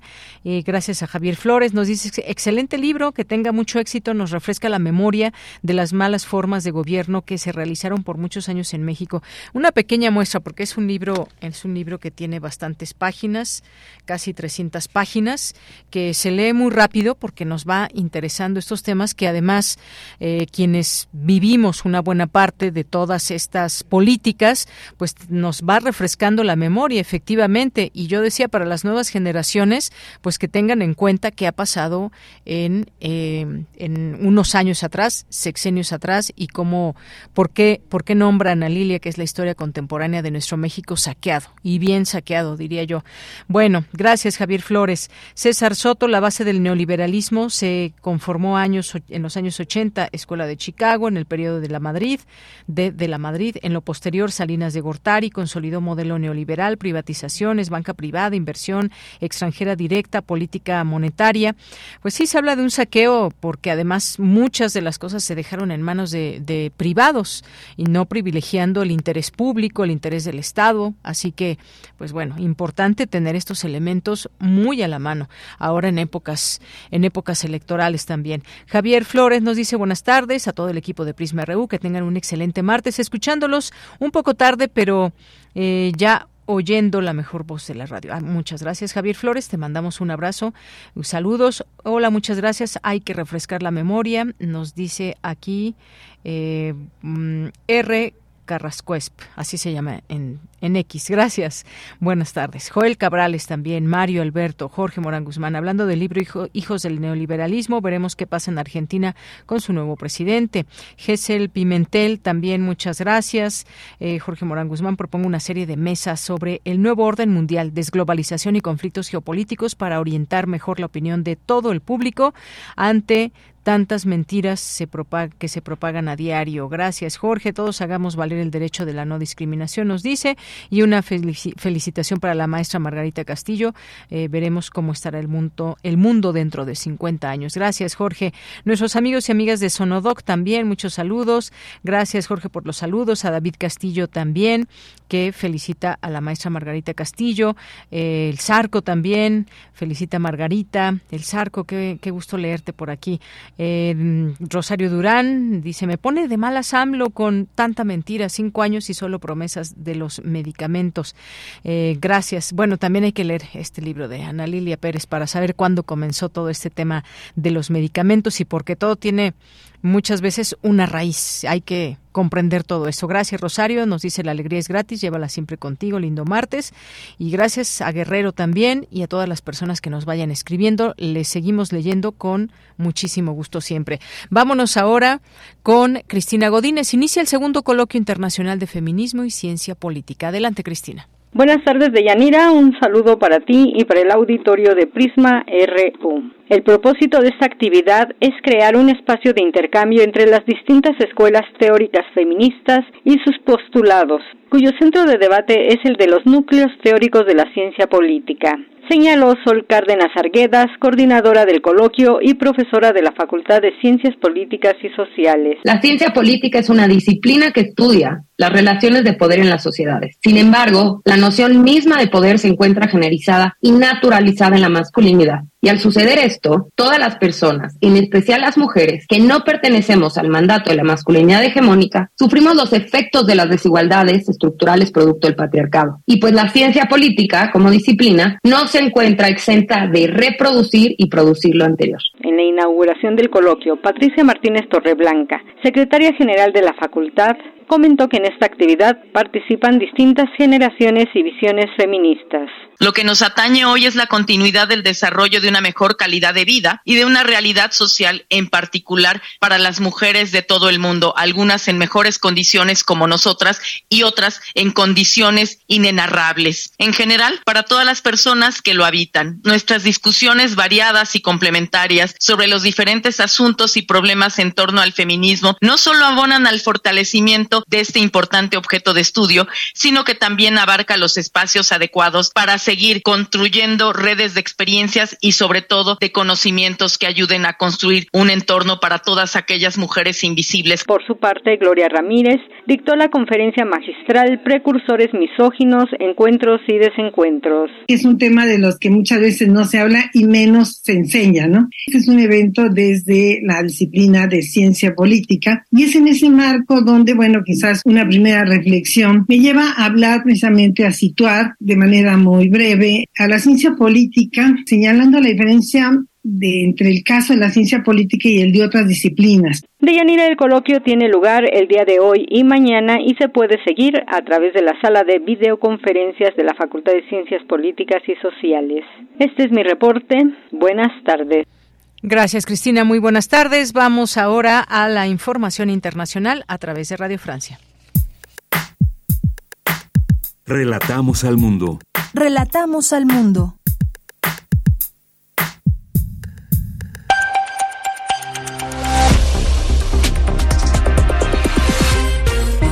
Bienvenidos al flash informativo de Radio Francia Internacional. Hoy es martes 21 de noviembre. En los controles técnicos nos acompaña Víctor Mathieu. Vamos ya con lo más importante de la jornada. Danae Rivadeneira. El primer ministro israelí Benjamín Netanyahu confirma que están avanzando en las negociaciones para la liberación de rehenes. Estamos avanzando en las negociaciones, pero no creo que tenga sentido decir demasiado. Espero que pronto haya buenas noticias, dijo Netanyahu. Las declaraciones del ministro israelí van en el mismo sentido que las de Qatar, que es un país mediador en las conversaciones entre Israel y Hamas, que más temprano confirmó lo dicho por el líder de Hamas acerca de la cercanía de una tregua a cambio de liberación de rehenes. En la cumbre de los BRICS, Brasil, Rusia, la India, China y Sudáfrica, una cumbre virtual y extraordinaria para abordar el conflicto en Medio Oriente, el presidente de Sudáfrica, Cyril Ramaphosa, acusó a Israel de crímenes de guerra y de genocidio en Gaza. Dos civiles murieron en un ataque nocturno ruso con drones y misiles contra un hospital y un edificio de la industria minera en el este de Ucrania, mientras Moscú afirma haber rechazado todas las operaciones de desembarco ucranianas en la orilla ocupada del río Dnieper, al sur del país, zona donde más temprano Kiev había anunciado avances en su contraofensiva. En Ucrania también se encuentra el ministro de Defensa alemán Boris Pistorius. Desde allí prometió una nueva ayuda militar de 1,3 millones de euros a Kiev. Alemania, recordemos, es el segundo proveedor de ayuda militar a Ucrania después de Estados Unidos. Destruir la inflación y privatizar son los primeros anuncios del ultraderechista y electo presidente de Argentina, Javier Milei.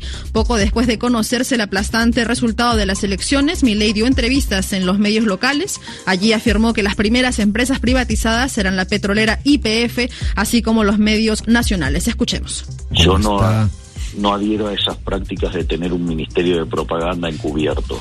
Ok, ¿y entonces? Tiene que ser privatizado la TV pública privatizada. Radio Nacional, lo mismo privatizada Radio Nacional. Todo lo, que, todo lo que pueda estar en las manos del sector privado va a estar en las manos del sector privado. Ok. Telam, que también pertenece Absolutamente. al También. Absolutamente. También. Nuevo gobierno también en España. El socialista Pedro Sánchez desveló los nombres de los que lo acompañarán en la nueva legislatura. Serán 22 ministerios y pocas sorpresas. Con esta noticia ponemos punto final al informativo de Radio Francia Internacional. Queremos escuchar tu voz. Síguenos en nuestras redes sociales. En Facebook como Prisma RU y en Twitter como arroba PrismaRU. Thank you. Dos de la tarde con 19 minutos. Pues escuchábamos este último audio que nos presentaba Radio Francia Internacional. Todo lo que se pueda privatizar se va a privatizar, dice Javier Milei. Y bueno, pues ¿qué, qué impacto tiene esto también para la región y para Latinoamérica. Platiquemos con la doctora Rosa María Marcuzzi. Ella es doctora en Ciencia Política por la Escuela de Política y Gobierno de la Universidad Nacional de San Martín de Argentina. Diplomada superior en Políticas Públicas, Desarrollo e Integración Regional, Flaxo, Buenos Aires. Profesora de la Universidad Autónoma Metropolitana, Unidad Xochimilco y profesora en el Sistema de Universidad Abierta y Educación a Distancia de la Facultad de Ciencias Políticas y Sociales de la UNAM. Doctora, bienvenida, buenas tardes. Doctora, ¿me escucha? Sí, buenas tardes, ¿qué tal? Muy buenas tardes. Pues eh, preguntarle, qué gusto escucharla.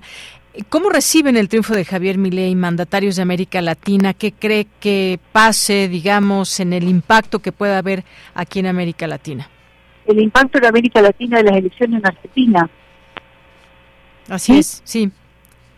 ¿Qué impacto tiene la victoria de Javier Milei? Bueno, sí, yo pienso que para países que, integran el G20, que son las economías grandes de América Latina, como Brasil y México, pienso que será muy difícil porque, bueno, integran organismos internacionales junto con Argentina, como te mencioné el G20, y la política del el gobierno electo es bastante rupturista, podríamos decir, de ruptura con respecto a la a, la integración de Argentina en el en el mundo, ¿no? Eh, en términos eh, regionales. Entonces creo que será muy muy difícil. Con Brasil integra el Mercosur también, que fue un tema de mucha discusión de muy criticado por este presidente por este presidente electo. Y bueno, y los demás organismos, ¿no? También con México se integra la CELAC, que es la Comunidad de Estados Latinoamericano y Caribeño, con la cual se hicieron muchos avances en lo que respecta a salud, a vacunas. Entonces, bueno, pienso que todo eso se afectará. También hay un foro con China, ¿no? Un foro sí. CELAC, en conjunto con todos los países de América Latina, eh, relación con China que este presidente también ha cuestionado. Entonces pienso que todo eso va, va a complejizar mucho la, la vinculación de Argentina con los países latinoamericanos y, eh, bueno, con América Sí. Latina en general, ¿no? Doctora, ¿qué cree que... Sí. Ajá. Sí, sí, decime, te escucho. Sí, desde su punto de vista, ¿qué le dio el triunfo a Javier Milei? ¿Por qué se votó en su mayoría por él? Hoy hay muchas críticas, y la ultraderecha, que si va a privatizar un montón de cosas, que si la dolarización. ¿Qué Sí. es lo que usted analiza en esta victoria? ¿Del triunfo o de las políticas a futuro? Sí, sí, del triunfo. ¿Qué, qué llevó a Milei a que la gente votara por él? Claro, Milei hace eh, bastante tiempo que es un personaje como mediático en Argentina, hace muchos años ya que está en los medios de comunicación, en la, en- principalmente en la televisión, y también ha tenido mucho, mucha influencia a través de las redes, Sí. de las redes sociales. Y mm, bueno, en Argentina justamente me estaba fijando un poco, repasando los datos para hablar con ustedes. Eh, todos aquellos quienes están detrás ahora de mi ley, que son, bueno, uno es Mauricio Macri, que fue presidente de Argentina, otros son candidatos presidenciales, todos de, de derecha y de, de ultraderecha, ¿no? Gómez Centurión, Esther, eran todos candidatos en el año 2019 en Argentina, candidatos a la presidencia.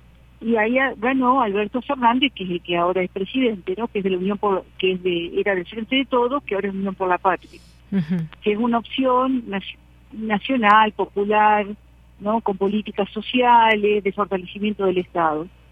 Bueno, esta, todos estos, eh, tanto Mauricio Macri como Esper, como Gómez Centurión, eh, podemos decir que conforman o ahora apoyan a esta coalición política que es la de Javier Milei, ¿no? que son partidos muy pequeños todos partidos muy pequeños, que es, eh, distritales incluso, ni siquiera nacionales, que sean, eh, bueno, algunos nacionales y otros distritales, y que se ha- han conformado una coalición para eh, llevarlo a la candidatura presidencial. Y bueno, la situación económica en Argentina es muy complicada, eh, también estaba mirando los datos y la economía argentina tuvo un crecimiento, pero ahora la economía argentina está con una baja del, del crecimiento del PBI y eh, también con una muy alta inflación.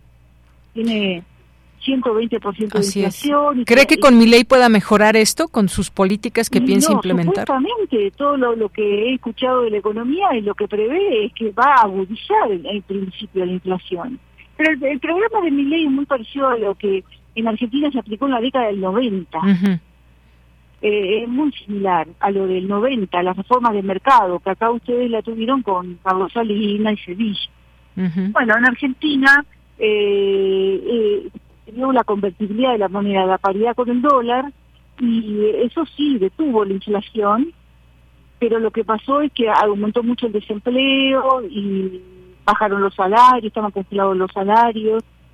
Eh, fue una época con, con muchas consecuencias sociales muy adversas para la población. Entonces, es una economía así, que está estabilizada, pero con una con genera pobreza y genera marginación, ¿no? Muy Eh, bien. En los 90. Y lo Sí. de Milei, Milei eh, alaba los 90. Es decir, él se referencia en esas políticas de mercado de la década de los 90. Claro.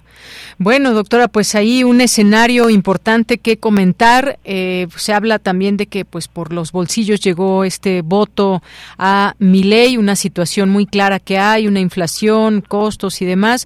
Vamos seguramente a ir platicando. Ya dio algunos eh, algunos tiempos, 18 a 24 meses, que pueda ir implantando ya sus políticas y ver cuáles son estos frutos o cómo, pues, cómo le va yendo a Argentina. Ya lo estaremos platicando, si nos permite, ojalá que podamos platicar en otro momento. Sí, te agradezco. Ahora estoy un poco en un mercado de unos trámites. Hoy es un poco difícil para mí. Un día un poco difícil en eso Y en Argentina sí está muy conmocionado y muy desconcertado y con mucha preocupación. Muy bien, pues sí. Por este, eh, este triunfo de esta ultraderecha, lo podemos decir así. Así es, la ultraderecha de Argentina. En lo que respecta no solo a la economía, sino también al, al reconocimiento de los de los derechos, por ejemplo, de la diversidad, de las mujeres. Que habían sido victorias que le costaron mucho a Argentina y que parece ser que Javier Milei pues no no coincide con estas con estas luchas. Pues yo seguiremos platicando, doctora. Muchas gracias por estar aquí en Prisma RU de Radio UNAM. Les agradezco a ustedes y disculpen la, la, lo del ruido ambiente y les agradezco mucho la comunicación. Bueno, gracias. Hasta luego. Hasta luego. Muy buenas tardes, doctora Rosa María Marcuzzi, que pues es eh, catedrática ahí en la Facultad de Ciencias Políticas y Sociales de la UNAM. Ella doctora en ciencia política allá en Argentina. Continuamos. Poeta soy, errando voy, buscando el sonido que dejó tu voz, corazón, alcanzando el tuyo es un destino decidido, escúchame.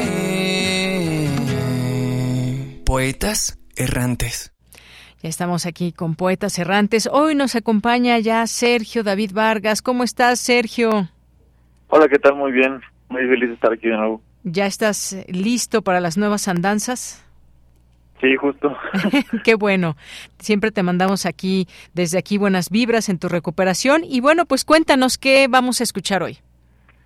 Pues hoy conocemos a, en la cápsula Oscar, que es un miembro de la asociación ALEM, de Autonomía, Libertad y Movimiento, que estamos hemos estado colaborando y hablando en, los últimos meses, donde hacen la labor para apoyar con la reparación de sillas de ruedas y en general, pues, apoyar a personas en situación de silla. Entonces, pues en esta cápsula en particular se invita a reflexionar sobre los, pues como los mensajes que nos, que nos da el universo, ¿no? El destino, Dios, y pues así como nos va a contar Oscar con sus experiencias y también pues llevarlo pues más allá ayudando a, las demás personas y bueno como dato en esta cápsula se usan como poemas una sección de Jeremías 17 de la Biblia y también de un poema de Edna San Vincent Millay.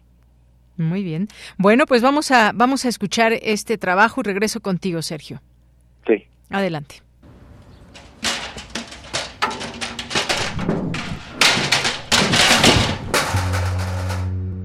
¿Cómo podemos reconocer cuando se nos da una señal? El accidente que yo tuve y el por qué yo soy en silla de ruedas es de que yo estaba amarrando unos castillos, unos castillos para poner láminas en el techo.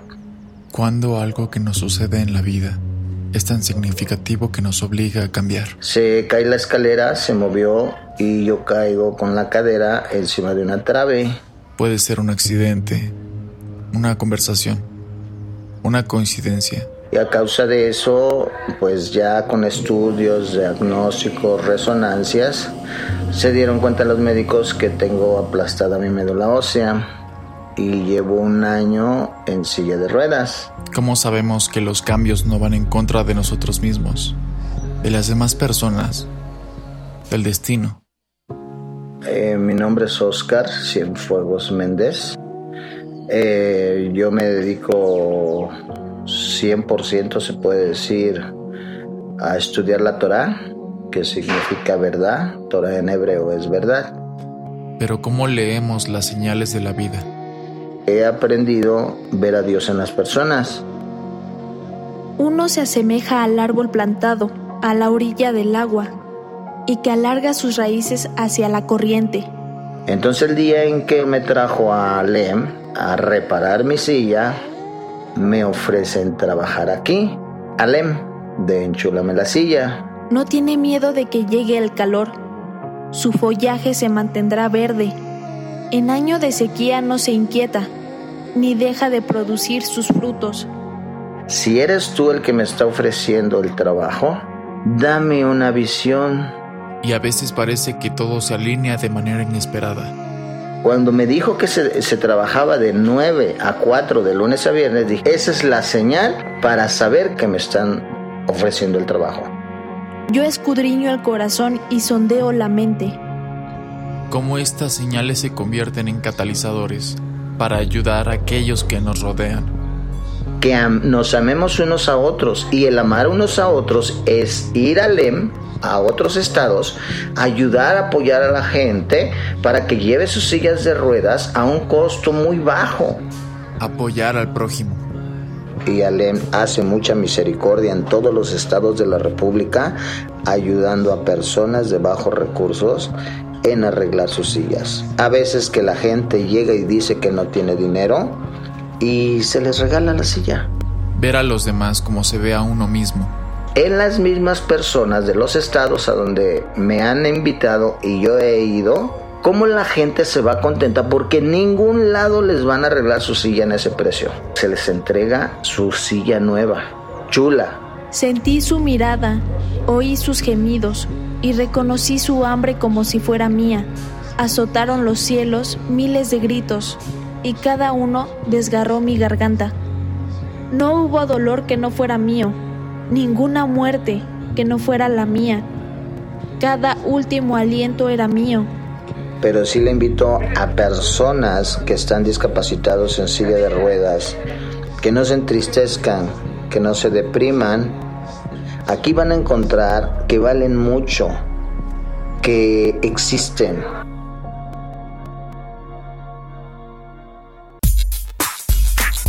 Prisma RU. Relatamos al mundo.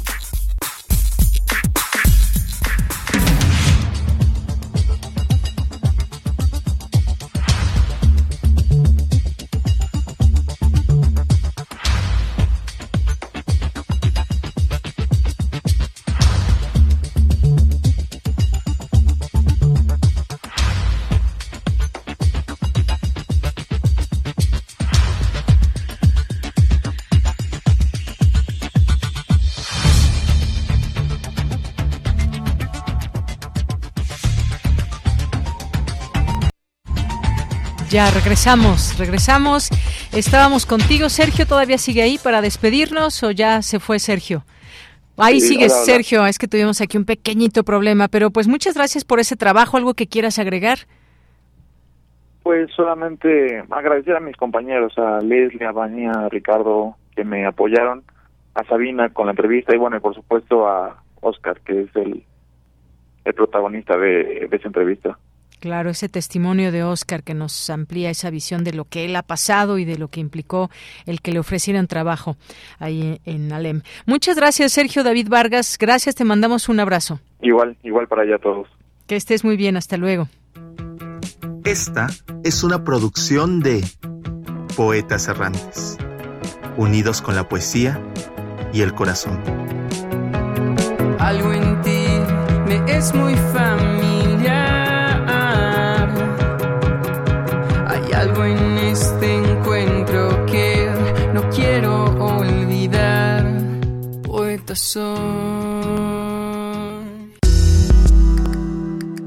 Colaboradores RU.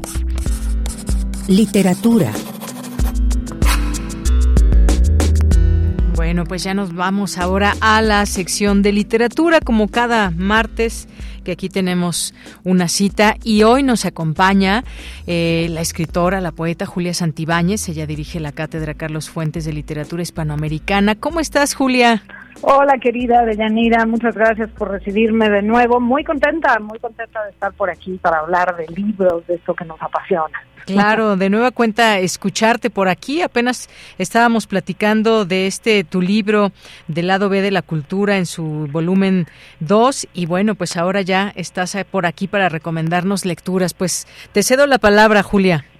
Gracias, gracias, Deyanira. Eh, pues mira, le, le, quiero hablar de un libro que acaba de salir, que publica eh, la Dirección de Publicaciones y Fomento Editorial de nuestra UNAM, en la colección Vindictas. Esta colección, para quien no, mm. no la conozca, es una colección muy, muy, muy subrayada, que de veras hay que aplaudirla y hay que leerla y hay que recomendarla. Lo que tiene como objetivo esta colección, y luego ya derivo al libro, es eh, recuperar novelas recuperar cuentos, porque hay una antología de, cuentistas, eh, poesía, de mujeres que quedaron fuera del alcance de los lectores, de las lectoras, no por una falta de calidad ni por eh, un defecto en su trabajo literario, sino porque simplemente eran mujeres. Y entonces no se les tomó en cuenta en el siglo XX eh, de la misma manera que a los hombres no recibían premios, no se les publicaba, se les publicaba muy mal, no se les reeditaba, en fin. Entonces, esta colección Vindicta, pues de alguna manera salda deudas con la literatura, con esa mitad de la literatura que, digamos, había quedado fuera de foco.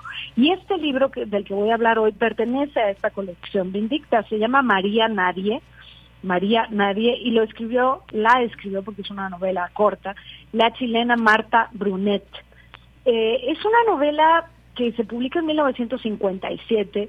Brunet es una escritora que, como muchas otras, eh, no sabía el canon masculino eh, dónde ponerla. Entonces, rápidamente para, para descalificar su trabajo, que es, que es de verdad muy sorprendente en más de un sentido, ahora voy a comentar por qué, la pusieron en el callejón, en el callejón, en el, ¿cómo se dice? En la repisa de el, criollismo. Ah, pues esta es una escritora criolla. ¿Por qué? Porque mete muchas palabras locales de Chile, habla de la comida, habla de la fauna y la flora de pronto, en fin. Entonces, pues así como que ya la pusieron ahí en la repisa, en, el, en el librero, y, pues ya, se olvidaron de ella. Pero esta novela en particular nos revela que es muchísimo más. Es lo primero que yo leo de Marta Brunet, no la conocía, y como me ha pasado con muchísimas autoras de Bendictas, me sorprende muchísimo. Es la historia de una mujer eh, que llega a un pueblo eh, como telefonista, como la nueva telefonista del pueblo. Es un personaje complicado, complicado, muy, eh, muy caleidoscópico, con muchas caras. Eh, es una mujer sola que no quiere tener marido, que no quiere tener hijos, y eso empieza a sonar las alarmas, porque en 1957, como en muchos lugares hoy, eso está muy mal. Las mujeres tenemos que querer casarnos y, tener hijitos y cuidarlos y dedicar nuestra vida a esos roles eh, digamos, convencionales, y no porque tengan nada de malo, pero no hay la libertad, no había la libertad, y sigue sin haberla en muchos sentidos, de elegir un destino particular. Entonces, pues en el pueblo le empiezan, los hombres primero se sienten atraídos por ella porque es joven y es guapa, eh, y además es una novedad, ¿no?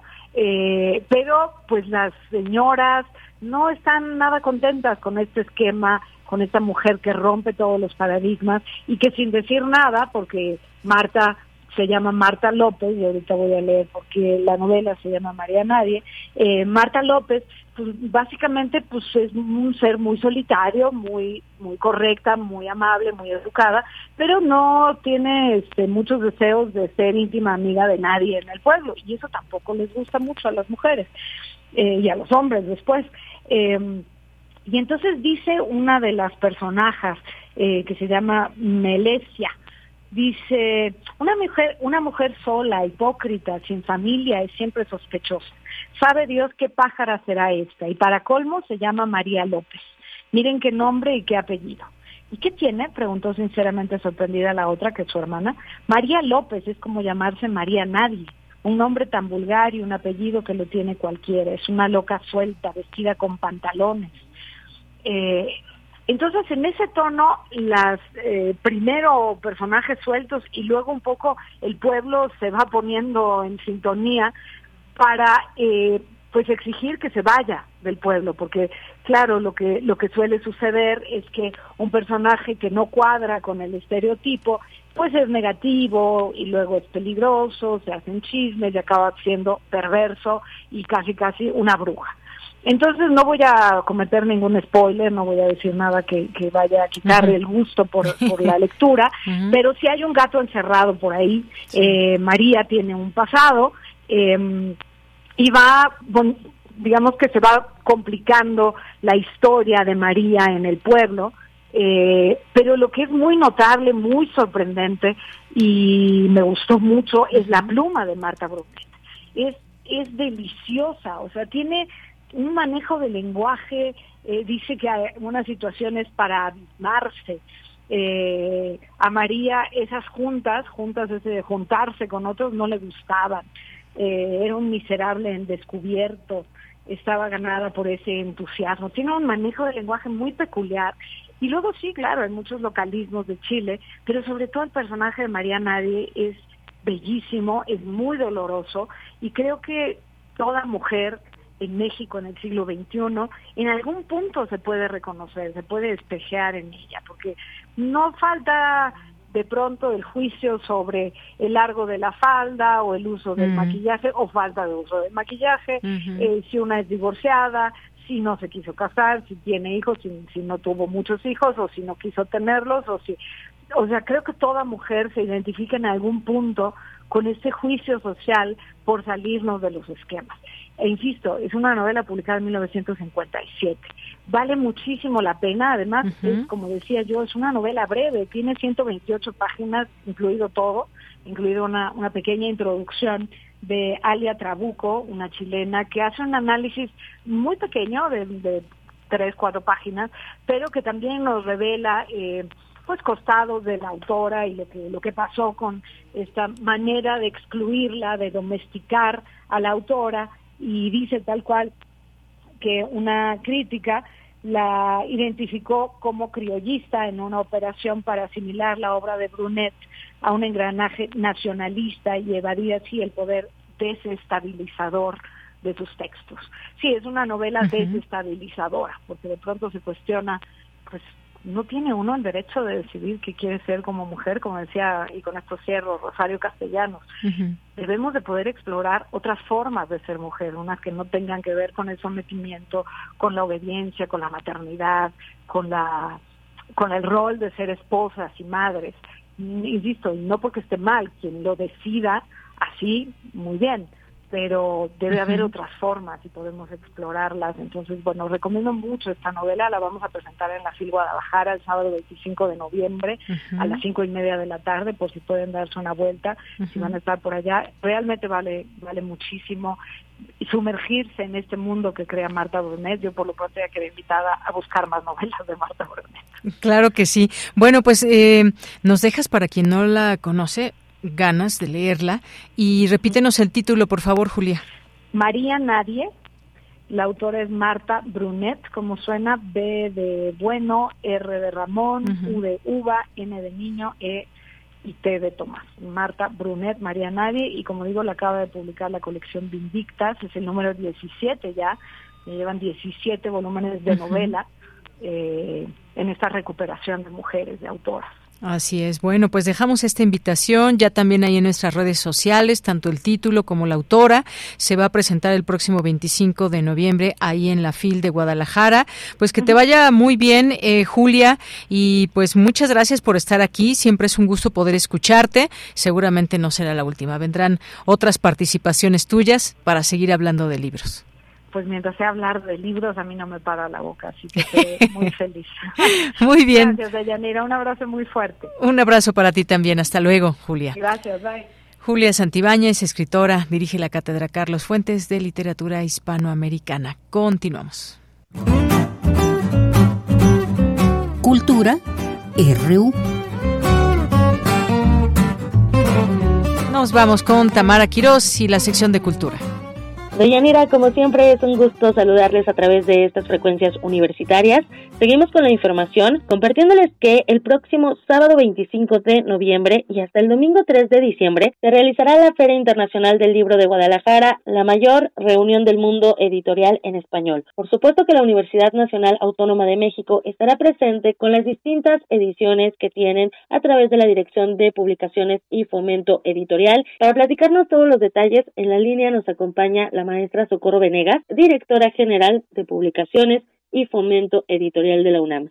Maestra Socorro Venegas, prácticamente ya tenemos la maleta lista para la FIL Guadalajara y pues por supuesto que la UNAM tiene que estar presente como, como ya todos estos años y eh, me gustaría que nos platicara qué han preparado, qué es lo que van a estar presentando en este encuentro que además es muy importante no solamente a nivel nacional sino también internacional. Claro, bueno, para nosotros es una de las ferias del libro más importantes a las que acudimos cada año. La Feria Internacional del Libro de Guadalajara es una una de las plataformas excepcionales para mostrar nuestras novedades editoriales, nuestro catálogo, eh, la UNAM va pues con toda la potencia de ser la editorial, en, eh, por lo menos la editorial universitaria, que en nuestro idioma más libros publica por año. Y tenemos más de 100 editoriales que forman parte de este universo libresco en la UNAM. De estas eh, 100 dependencias editoras vamos a tener novedades allá en la FIL Guadalajara.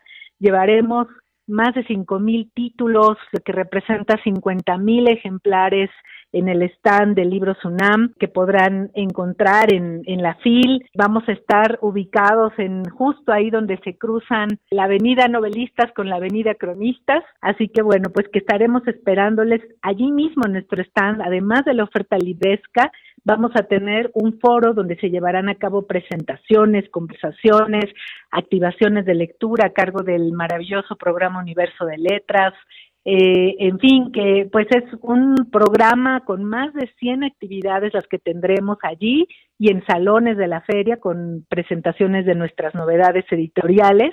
Así que bueno, pues que nadie se, se pierda esta cita imperdible. Sin duda, maestra, hay una variedad para todas las edades, incluso, ¿no? Con la colaboración de otras instancias de la UNAM, como lo es Universo de Letras, por ejemplo. También eh, me gustaría que nos platicara, por ejemplo, de las novedades que van a estar presentando de la colección Vindictas y también de poesía de la colección El Ala y el Tigre. Claro que sí. Bueno, de Vindictas estamos con novedades muy importantes de, de nuestra colección de novela y memoria. Además, me, me da mucho gusto pues decir que estamos cumpliendo cuatro años con esta colección y que la primera mm, presentación que hicimos, el lanzamiento de la colección, fue precisamente en la FID Guadalajara eh, hace cuatro años.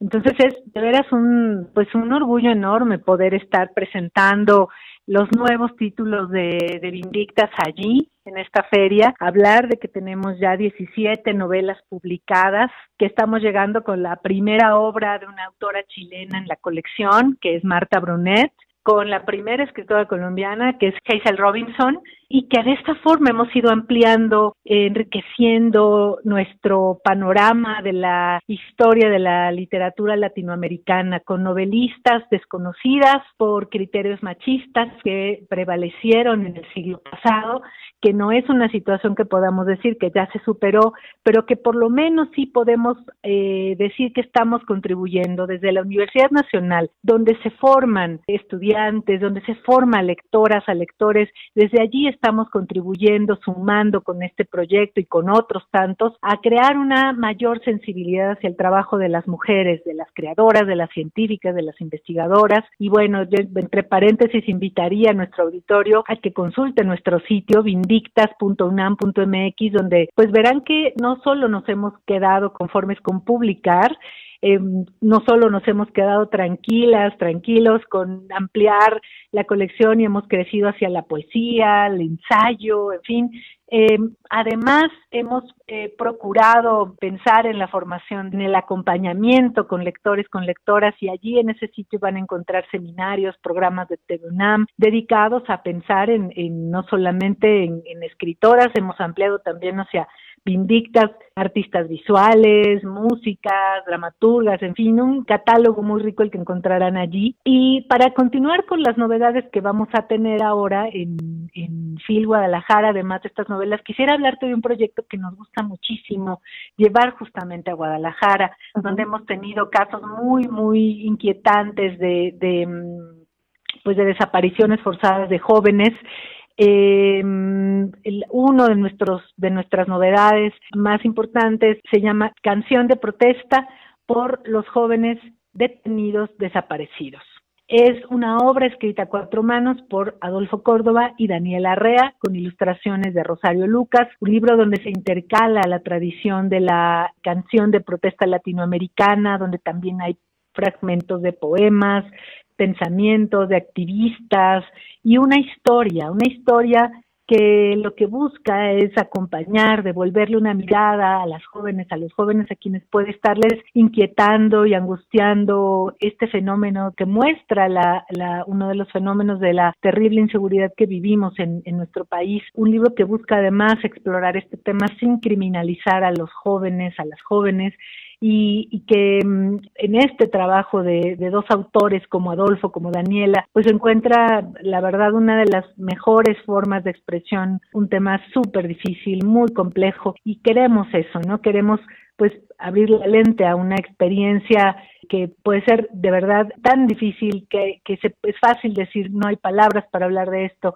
pero lo que han hecho estos autores justamente es encontrar esas palabras, es buscar en este reservorio de memoria, de, de, de memoria literaria, de memoria creativa, de memoria musical, esas resonancias importantes para, para los lectores. Esa es una de las novedades con las que vamos a llegar a la feria. Luego quisiera contarte también de dos colecciones emblemáticas de la UNAM creadas por nuestra coordinadora de difusión cultural, la colección Crónica y la colección El Ensayo, dos antologías eh, donde se reúne el mejor trabajo en ambos géneros, compilados en el caso de Crónica por Magali Lara, en el caso del ensayo por Genei Beltrán, y ambos van a estar allá en la Feria del Libro de Guadalajara para eh, comentar estos títulos, para contarnos cómo fue la experiencia de intentar recuperar las obras más significativas de estos géneros durante un año. En, en otras de nuestras colecciones te hablaría, como bien me has preguntado, te agradezco que hablemos de poesía porque es siempre un género que parece de difícil acceso, difícil acceso que se piensa que hay que tener o ser un lector muy especializado para acercarse a, la poesía y, y, nos gusta mucho por eso eh, compartir con, con, los lectores eh, El Hada del Tigre, esta colección que hemos recuperado, que hace muchos años ya se publicaba en la universidad, dejó de, de hacerse durante una época y ahora la rediseñamos, la volvimos a pensar justamente tratando de, de concentrarnos pues en las infinitas posibilidades de un país donde se habla mm, por lo menos sesenta y tantos idiomas, no solamente el español, y eso hemos querido mostrarlo en esta colección. Estamos haciendo ediciones bilingües, estamos encontrando aquí, por ejemplo, La voz de Canario de la Cruz, con un libro que se llama La danza amarilla, una obra escrita en chol, la lengua mm, materna de, del autor, y luego aquí mismo está la traducción de esos poemas al español. Cada cada, libro eh, además tiene un código QR que te dirige a la voz del poeta leyendo su obra, tanto en, en la lengua indígena del autor como la traducción al español, y eso es pues un acompañamiento también para lectores importante. Esta colección va a estar disponible ahí en, nuestro stand de libros UNAM en la FIL eh, y una colección donde además conviven estos poetas que escriben en lenguas indígenas con poetas que escriben en, en español, porque esa es su lengua con la que han decidido expresarse. Entonces, es realmente el ala del tigre un proyecto que está dándonos el pulso rico, poderoso de la poesía contemporánea mexicana, abriendo estos registros, ¿no? A, miradas, abriendo estos registros al asombro también de los lectores que verdaderamente van a disfrutar con estos títulos. Y otro libro que quiero resaltar, que quiero destacar para quienes nos escuchen, para que lo busquen allá en la Feria del Libro en Guadalajara o aquí ya en todas nuestras librerías y en nuestra librería electrónica que quiero recordar darles libros.unam.mx, Agendas Culturales del siglo XX, Desafíos de una gestión, una obra que en esta misma línea, con el aliento que tiene Vindictas de reconocer el trabajo de las creadoras, en este libro Graciela de la Torre y Ana Garduño reúnen voces de distintas y distintos especialistas que comentan el trabajo, las gestiones, las trayectorias de mujeres que nos han dado instituciones, museos, proyectos importantes, fundamentales para nuestro país.